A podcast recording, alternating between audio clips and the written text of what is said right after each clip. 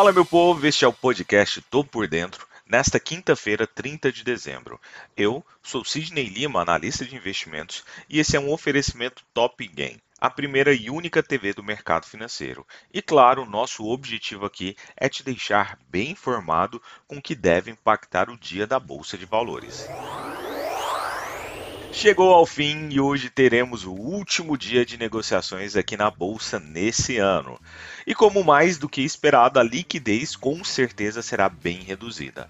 O ano termina com explosão de casos de coronavírus da variante Omicron na Europa e nos Estados Unidos, mas sem comprometer ali o rally lá em Nova York em que o S&P 500 e o Dow Jones renovaram recordes de fechamento, enquanto Aqui no Brasil, a pressão dos servidores por reajustes salariais somou-se aos dados de inflação de GPM que veio aí com uma alta acima do esperado, justamente para deprimir a bolsa e puxar o dólar e os juros futuros completamente para cima.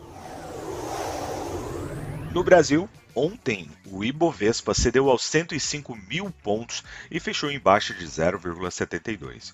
O índice à vista chega ao último pregão do ano com uma queda acumulada de 12,53% somente em 2021.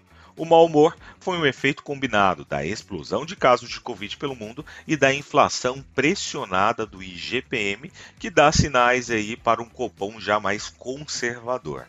Além de que por aqui também temos movimentações de mobilização dos servidores públicos para uma possível paralisação logo no início de 2022.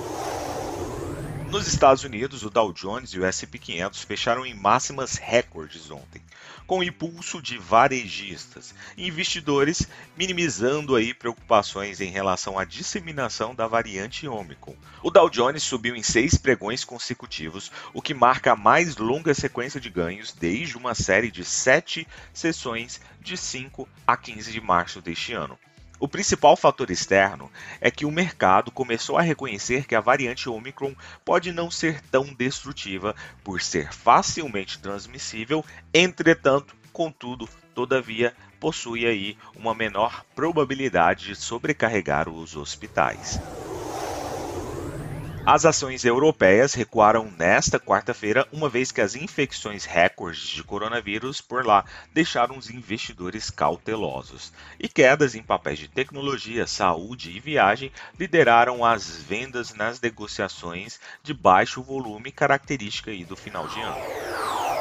Quanto ao petróleo, os preços do petróleo ensaiaram um movimento de alta nesta quinta-feira para estender aí vários dias consecutivos de ganho, mas ao que parece só ensaiaram mesmo, impulsionando aí por dados que mostram que a demanda de combustível nos Estados Unidos está se mantendo bem, apesar das crescentes infecções por coronavírus e aí da variante Omicron.